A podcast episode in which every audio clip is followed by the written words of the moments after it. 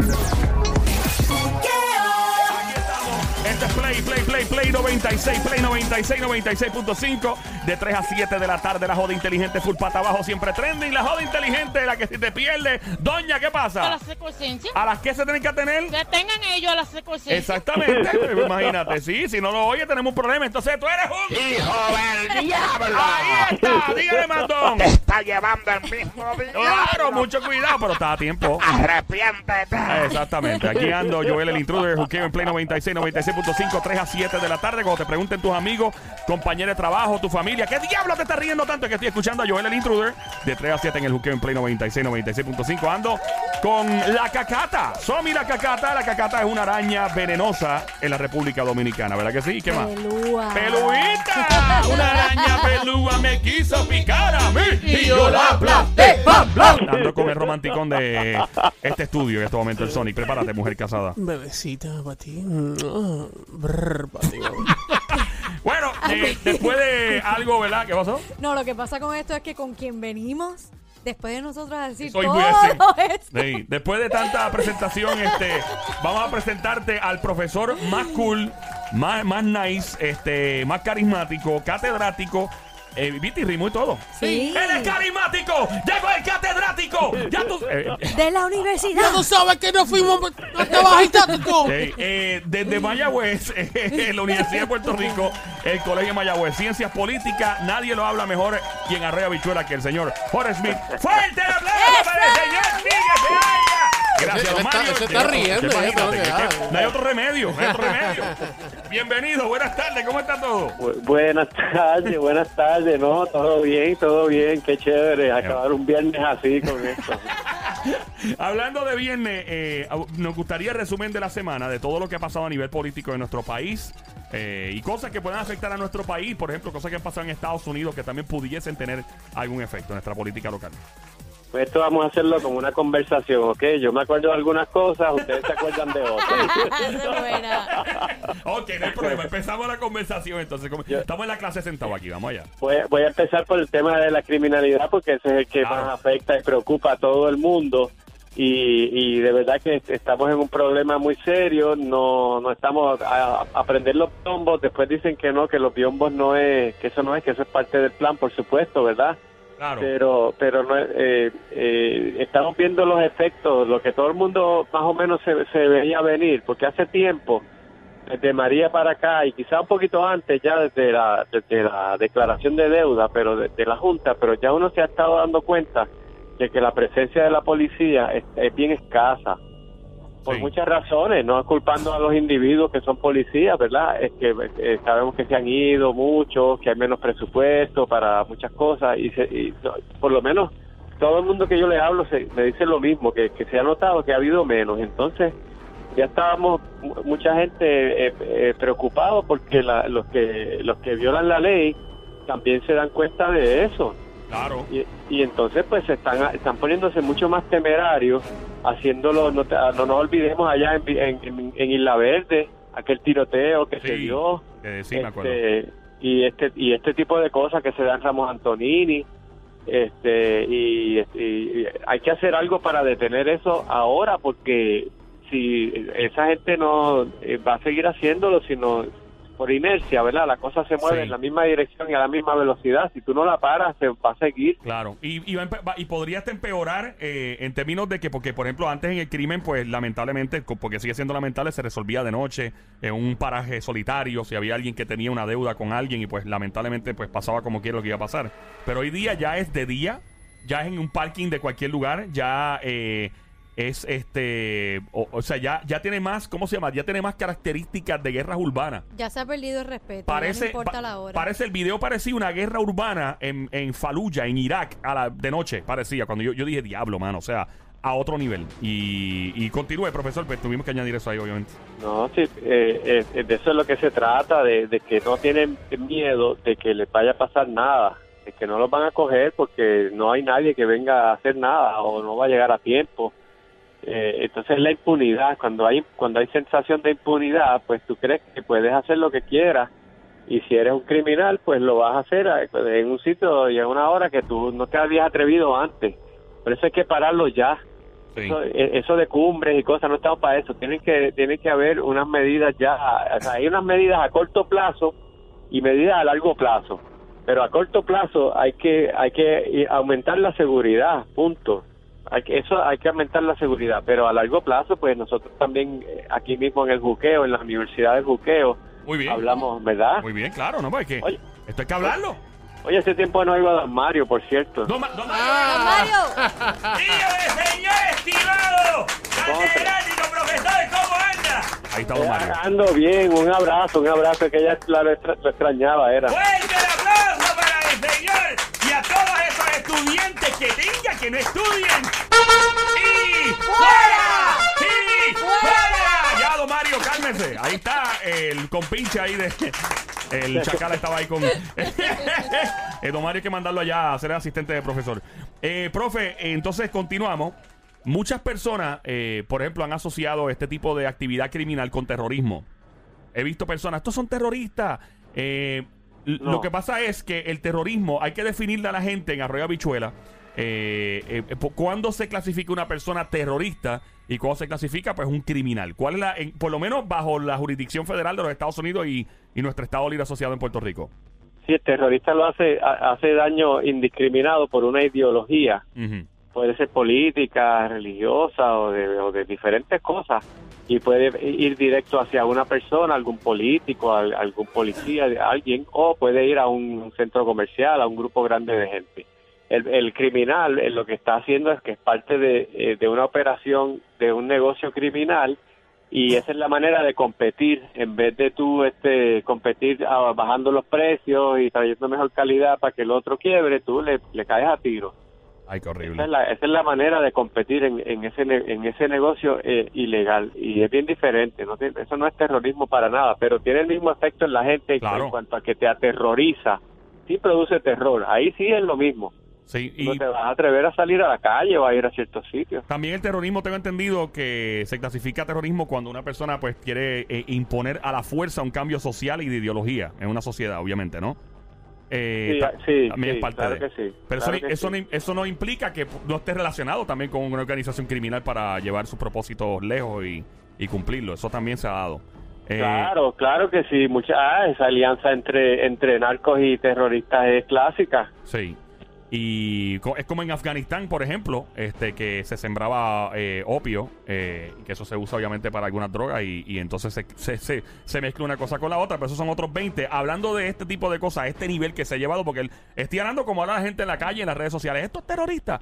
Eh, mucha gente hablando de activar eh, milicia, mi- o mejor dicho, ejército, Guardia Nacional.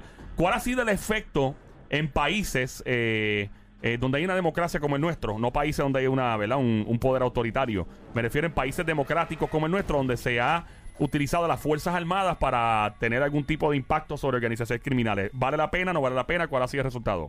Horrible, horrible, horrible. Porque la- la- la- las Fuerzas Armadas no están entrenadas igual que la policía. Ellos están entrenados para, para defenderse contra un enemigo que es otro ejército o otro grupo beligerante. Y los civiles no son eso.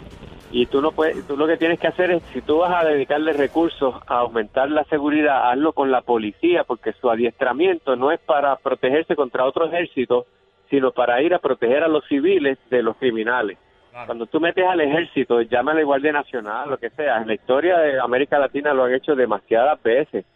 Y ellos ven entonces eh, a la población como el enemigo. Ese es su adiestramiento y lo necesitan para lo que ellos se supone que estén haciendo. Pero, Tú no ves el, el ejército estadounidense, tú- es bien raro que tú lo veas metiéndose. En eso ellos son muy buenos, en la distinción entre lo que es mirar hacia afuera y mirar hacia adentro. Claro, ahí Sony tiene una pregunta para usted, profe. pero una pregunta, profe, saludos, buenas tardes, espero que esté muy bien. Saludos, ¿cómo no? Claro a nuestro alcalde directamente desde... ¿Desde dónde está él? Mon Lambón, Bayamón. Ahí está, alcalde Bayamón. Ah, Vota por Sony. Una pregunta, sabiendo, ¿verdad? el- los pocos policías que tenemos a- que ahora mismo, este, y pasando esta situación, eh, ¿no es necesario buscar la alternativa de activar la Guardia Nacional? ¡Fuerte el aplauso para el señor Pánico! Una gran pregunta. ¿Qué te haría? Gracias, don Mario. Si tú fueras a activar la Guardia Nacional, no la uses para actividades policíacas. Eh, Lo que tendrías que hacerlo junto con la con las autoridades federales, pero úsalas para meterse en, la, en, en los puertos, en los aeropuertos, a, a tratar, a, a- a bu- a buscar eh, con perros o con, o con instrumentos, buscar armas, eh, buscar todo lo que produce. Esa violencia se produce con armas que vienen de fuera y evidentemente tienen F. Los que están velando para que las armas no entren tienen F, pero F, F, porque siguen entrando como si nada, ¿no es cierto? Eso debe, nadie puede negar eso. Claro. Así que yo no, yo, yo estoy totalmente de desacuerdo con usar la, la Guardia Nacional para policía, porque ese no es su adiestramiento y se puede usar para ese tipo de cosas, sí, claro que sí, se podría usar para los aeropuertos, para los puertos, para mirar más los paquetes. Es claro que, lo- que no tiene no tiene suficientes recursos para mirar el 100% de los paquetes ni lo van a tener, Ahí pero pueden aumentar, claro que pueden aumentar. Por ahí están llegando hasta por el correo. Wow. Wow. Eh, estamos en el juqueo en el show de 3 a 7 de la tarde, siempre trending. La joda inteligente, la radio es Play 96, 96.5. Mi nombre es Joel, el intruder, profesor Jorge Schmidt, directamente desde la Universidad de Puerto Rico, Colegio de Mayagüez, es catedrático. Somite una pregunta. No, no, pregunta. Puede ser una pregunta y un comentario también, que digo que pueden haber muchas reuniones de cómo, ¿verdad? Este, eh, poner más seguridad y tener más policías, pero yo creo que va más allá de eso, porque las personas con las cuales ellos están en contra o tienen que, ¿verdad? Este, lidiar, tienen mejores armas que la misma policía. Y quizás muchos de ellos sienten hasta temor el Claro. cómo yo voy a enfrentar a esa gente si ellos a nivel de, de Claro. armamento están mejores que Sí. nosotros. Y yo creo que también es como dice el profesor, o sea, si tú estás con un sueldo que es muy por debajo de lo que se paga en los Estados Unidos, la policía se trata con mucho respeto. En Nueva Claro. York, en otros estados, se les paga muy bien, la gente los respeta, están muy bien armados. Eh, no sé si pueden tener armas automáticas en algunos estados. No sé cómo funciona esa parte porque el gobierno federal prohíbe las armas automáticas en uso civil, pero no sé si las autoridades policíacas pueden tener. Me imagino que los federales sí las tienen. Eh, pero es, es lo que tú dices. Entonces, moral, en la moral de la policía en nuestro país eh, está en el piso. Y no es para menos porque de verdad lo- les pagan mal. No, ¿Cuándo fue la última vez que, fíjate, cu- cuando tú te fijas que una carrera está eh, en su peor momento a nivel perceptual es cuando tú ves que niños, tú te acuerdas en los tiempos antes, ¿qué tú quieres ser cuando grande? Yo quiero ser policía. Hoy tú le preguntas a un nene, ¿qué tú quieres ser? Yo quiero ser, quiero cantar trap. ah, no. Ya, ¿verdad? No es como antes. Y Entonces tú ves que entonces la carrera ya está. Bombero, bombero, yo Exacto. quería ser bombero. Mira, a ver, quería ser bombero. Y todos los niños queríamos ser policía como pequeños. Entonces, obviamente, nuestra generación sí, pero ahora los niños ya no ven la mayoría a los policías como, wow, el modelo a seguir. Y no es, el problema no es la es lamentablemente este país no está tratando a la policía y voy a incluir a otra gente, a los paramédicos, a las enfermeras, a la gente que tiene que ver con salvar vidas en este país, no los están tratando como es y la percepción se ha dañado. Sonic, iba a decir algo. Sí, que yo me imagino entonces que puede haber policías que, que ¿verdad? Eh, digan, yo lo que tengo es una pistola Ajá. eh, pequeña contra una AK-47, Un contra tambor de 90 una automática. R-15. Ey. eh, o sea, ¿cómo, ¿cómo yo me voy a No, y defender? todo va de la mano. No tengo Mi chaleco, sueldo. Sí, los saber, chalecos. los- los- saber si los chalecos están al día o no, están al día. Yo, Eh. yo entiendo, ¿verdad? La policía que de verdad, pues, a lo mejor, ¿verdad? Puede ser que eh, eh, teman por, por su vida en ese Entonces, sentido. aquí vamos con otra parte que entramos en la política otra vez. Lo que pasa también, y que el profesor me corrija, pero por lo menos en Estados Unidos pasaba mucho, la gente estaba criticando mucho la militarización de la policía. Habían lugares donde tú veías policías, por ejemplo en Nueva York tú caminas y tú ves policías en tactical gear, como una película, parece Call of Duty. Los tipos en, en full táctico, o sea, SWAT, caminando por Times Square relax con armas largas. A mí no me molestaba ver eso. Yo me sentía muy seguro. Pero hay gente que sí le molestaba. Ah, esto parece un estado que está eh, oprimiendo, etcétera. ¿Cuál es el balance aquí, profesor? En este caso en particular, con la violencia que vive en Puerto Rico. ¿Esto es una solución, tener policía con metralladora andando en las calles tranquilos, patrullando normal? ¿O usted cree que eso es muy peligroso en nuestra sociedad? Es peligroso, no, a mí, Sí. a mí no me gusta, A usted no no la gusta. solución, porque eso es una espiral, pues entonces si ellos, eh, eh, tenemos que conseguir eh, este, ametralladoras porque ellos tienen, pues ahora ellos van a conseguir bazooka, Eh, a o diablo. sea, eso no tiene fin. Pero ¿y cómo, que- cómo se van a tenemos- cómo se van a defender?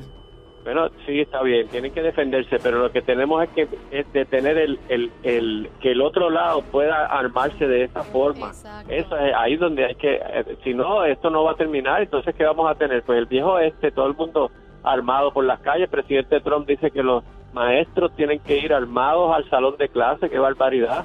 O sea, esto, las películas de John Wayne, todo el mundo a tiros, no, eso no es una, eso no es calidad de vida, las, las- la ciudadanía, en un, un país donde, donde se viva en paz y se viva bien, tú no ves gente armada con ametralladoras caminando por la calle, aunque sean policías. Eso no, es- eso no es una sensación de libertad.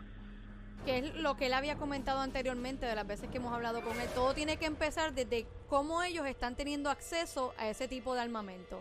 Es empezar desde Exacto. ahí, desde la raíz, desde cómo ellos están está llegando y a las manos de ellos. Alguien lo está permitiendo del mismo, ¿verdad? Claro. cómo lo están comprando, porque el dinero, también yo se los había comentado, el dinero, todo eso está ligado a la parte que no es, que es no violenta del negocio, pero es la que lo sostiene y ahí se- yo creo que se hace muy poco. Yo no yo no estoy metido ahí en la policía ni nada, pero yo no veo mu- yo no veo noticias de que arresten a alguien por venta de armas en el aeropuerto porque lo cogieron en, en la parte alta del negocio. Yo no lo- yo no veo abordando eso y ahí es donde de verdad está pasando la- eh, eh, el crimen gordo Sí. que después vemos a, a los a los que son a los que son desechables porque los tratan así y hasta la sociedad hemos llegado al punto de decir eso es entre ellos y estamos dispuestos a sacrificar a muchachos jóvenes algunos bien inteligentes quizás eh, Sí. eh, por supuesto en un ambiente que han terminado y a veces ya son personas hasta de que son malas vamos no vamos a ser tampoco ingenuos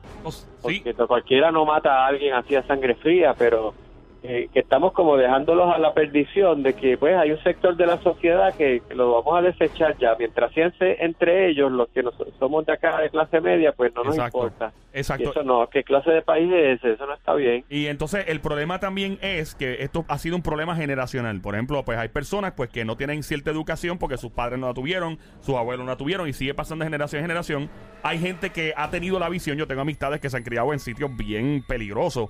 Hoy día tienen sus maestrías, hoy día son pilotos de aerolíneas, son gente que se han criado en ambientes bien hostiles, pero su mamá o su papá pues tenían ese esa prioridad de no, mi hijo tiene que estar educado, etcétera, y llevarlo, pero lamentablemente no siempre es el caso y cuando tú te, cuando tú vives en un ambiente hostil donde todo lo que tú ves es violencia, se normaliza y obviamente pues no se convierte en una opción para ti escapar y hacer otra cosa porque, mano, o sea, tienes todo lo, como dice en inglés, los odds, todas las posibilidades en contra tuya. Volviendo al, al caso, estamos en el juqueo Play 96, 96.5. Yes. ¿Puedo, puedo Por favor, algo? Estoy please. de acuerdo, estoy de acuerdo 100% con lo que has dicho y, a- y añado, aún así, eso no quita que el individuo, todos los individuos tienen la capacidad de, de tener la voluntad de zafarse de eso. No vamos a quitarle tampoco, Claro. todo eso es verdad, pero también el individuo es responsable de sus actos. Definitivo, definitivo. Y ahí, como, es como usted acaba de decir, sí, de, de, de 10 personas, probablemente, digo, no sé, no tengo un número exacto, no he hecho una encuesta de eso, pero pues hay varias personas que tienen la voluntad de decir, ¿sabes qué? Esto ya me cansé, no me gusta este estilo de vida, voy a estudiar o voy a buscar un trabajo, eh, etcétera. Pero es, es bien difícil competir con la sociedad, con las redes sociales. Pero Con, yo- con las amistades que rodean, es bien difícil. Yo por eso yo no tengo hijos, yo voy a confesar, yo no tengo hijos porque a mí me da pánico competir con la sociedad, con las redes sociales y con todo. Decir, Dios mío, o sea, la competencia de criar hoy día un hijo hoy es bien fuerte. Eh, iba a decir Pero algo, es como él comenta, es Yeah. tener la voluntad. Claro, porque no, no, te puedes recostar diciendo, pues porque el ambiente donde yo estoy es malo. No, no, no, no. Pues déjame buscar la solución fácil, que es quizás vender drogas, tengo el dinero fácil, ya lo solucioné. Claro, no, no, no. Lamentablemente no, porque no quieres pasar el trabajo de estudiar, porque no quieres pasar el trabajo quizás de buscarte un trabajo decente. Y ahí es que vienen las consecuencias, lamentablemente. Y va más allá quizás también de que tu familia te trató y te educó de la manera correcta. Claro. Queda tener tú también la voluntad de decir, no, yo quiero salir adelante y no quiero estar en este ambiente. Y hay, y Definitivo. hay miles de cosas más que tú puedes hacer. Por ejemplo, este está lo de entrar al ejército. El, Claro. ejército, el ejército te ayuda, te, te da un- una bonificación Sí. y te O sea, ayuda que te para que gusta tú puedas... pe- si te gusta pegar tiros. Ah, Exacto, mejorarlo de una Ey, manera. lo que pasa también es, y eso es otro tema, este. Eh, sí, a mí me encanta. la- yo, yo quería ser piloto de combate del Navy. O sea, no lo estoy diciendo, pero también hay que, que. que la gente también no entre por necesidad a las Fuerzas Armadas. Es mi opinión, esta es mi opinión, Sonic. O sea, que la gente entre si de verdad tienen una vocación de que yo quiero servir al país por. por digo, es una buena opción. Preferiblemente Pero- a, que, a que esté en la calle, en definitivo. Estoy tos- 200% contigo. Sonic. Pero obviamente debe haber vocación para lo que uno vaya a hacer y más cuando se trata, ¿verdad? De, de la defensa de un país, etcétera. De verdad, profe, ¿algo- ¿algo más que quiera añadir al resumen político de, de la semana aquí en el Juqueo? Este, bueno, que se vieron los casos, eh, se está viendo en el Tribunal Supremo de Estados Unidos, que sigan esa noticia porque ya mismo, no sabemos cuándo, pero creo que van a, van a tener una decisión bastante pronto y esa decisión va a ser importante cuando, cuando el Tribunal Supremo decida sobre el caso que tiene ahora mismo sobre Puerto Rico. No es muy común que el Tribunal Supremo vea casos sobre Puerto Rico. ¿Cuál es el caso? Perdone. El, eh, el caso de si la Junta fue ilegalmente nombrada ¿What? por el presidente, porque el- la Constitución dice que cuando el presidente nombra funcionarios federales tiene que confirmarlos el Senado. El Senado no, eh, la ley promesa no dice que tiene que confirmarlos, así que llevaron el, el Wow. pleito y el tribunal tiene, ya el tribunal de, de distrito dijo que era ilegal Wow. los Y si- nombramientos y el tribunal supremo va a ver si lo mantiene. Y si eso pasa, ¿qué puede Si suceder? lo nombran ilegal, ¿qué pasaría?